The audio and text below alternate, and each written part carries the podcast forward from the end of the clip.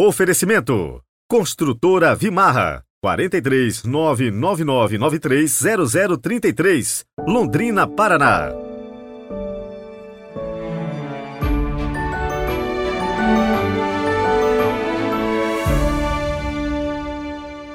Olá, sejam muito bem-vindos à festa. Hoje é dia do batismo do Senhor. E o nosso comentário vai partir hoje da primeira leitura, viu? De Isaías 42. Segunda-feira, 9 de janeiro de 2023. Rezemos.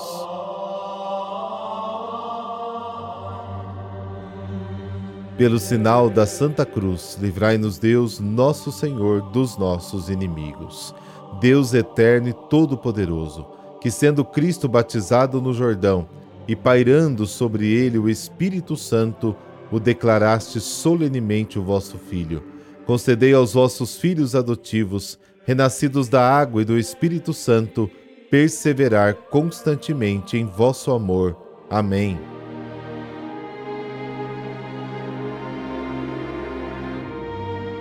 Mateus capítulo 3, versículos de 13 a 17. O Senhor esteja convosco, Ele está no meio de nós. Proclamação do Evangelho de Jesus Cristo segundo Mateus. Glória a vós, Senhor.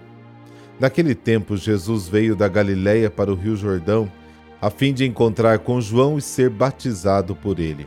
Mas João protestou, dizendo: Eu preciso ser batizado por ti, e tu vens a mim?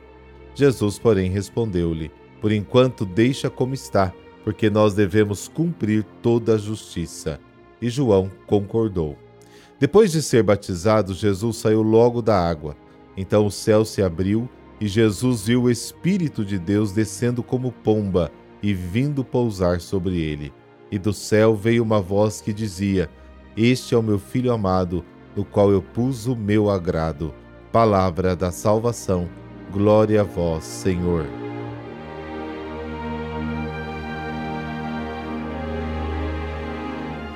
Estamos diante do primeiro dos quatro textos de Isaías chamados Cânticos da Serva do Senhor, Isaías 42, como eu disse no início deste podcast. Neles vislumbramos a figura de um personagem misterioso que, retomando a experiência de Israel e de alguns personagens da sua história, mas também transcendendo-a, superando-a, desempenha um papel decisivo no plano da salvação. Ele é escolhido e conta com o amparo de Deus, que o guia pela mão e garante que, diante das dificuldades, ele permaneça firme e determinado. Sobre ele repousa a benevolência de Deus e a do Santo Espírito, que o habilita a cumprir a sua missão. Se apresenta aqui, sobretudo, em relação à lei, de fato, o servo trará a lei para as nações. Trará e anunciará, e a estabelecerá na terra. A palavra hebraica significa principalmente julgamento, portanto, também justiça, direito, sentença, ordem. Expressa basicamente a ação pela qual a ordem, de alguma forma violada, é restabelecida por uma autoridade. Normalmente, este julgamento envolve uma ação dupla, a condenação dos culpados e a libertação dos inocentes. Deste ponto de vista, é para o oprimido inocente equivalente à salvação, à libertação, e portanto são os simples inocentes que dela se beneficiam, como está no Salmo 10. O servo trará à luz a julgamento. É interessante notar que nosso texto usa o mesmo verbo para os encarcerados, que de fato são libertos, soltos, como está no versículo 7.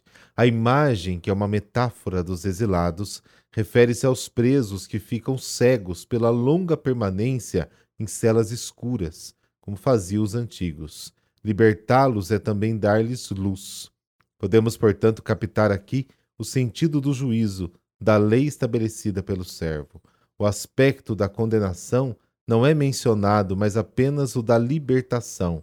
Consiste precisamente na libertação e iluminação dos prisioneiros, daqueles que se afundam sem esperança na sombra da morte. Salmo 107. Mateus vê essa profecia cumprida em Jesus. O Espírito e a boa vontade do Pai repousam sobre ele. O texto de Isaías é explicitamente referido em Mateus capítulo 12. Também aí o propósito da atividade benéfica de Jesus. De fato, ele não quer que os seus milagres sejam um instrumento para se impor com força, e por isso pede ao curado para não divulgá-lo. Cristo Messias é aquele que julga o mundo que estabelece a ordem querida por Deus. O seu reino, dirá Jesus ao iniciar o seu ministério, o seu reino no mundo. João desenvolverá este tema. O Pai confiou todo o julgamento ao Filho, João capítulo 5, que julga com o seu simples aparecimento e brilho. E o julgamento é este: que a luz veio ao mundo, mas os homens amaram mais as trevas do que a luz. Esplendor que atinge o máximo Sabe aonde? Na cruz, que é, portanto, também o momento do juízo. João capítulo 12.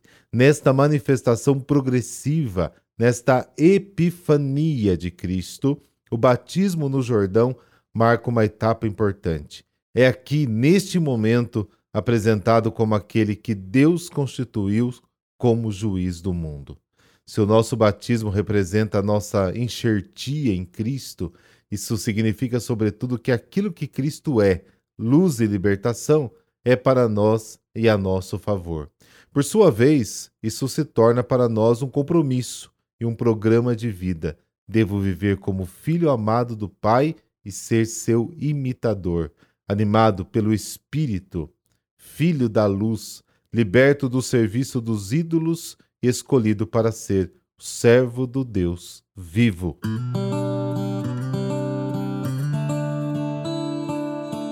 Santo Adriano. Adriano nasceu no ano 635 no norte da África, mas com cinco anos se mudou com a família para Nápoles.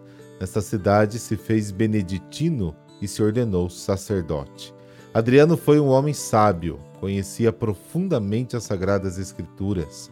Sua inteligência o direcionou para ser embaixador do Papa Vitalino e veio a ser um conselheiro papal.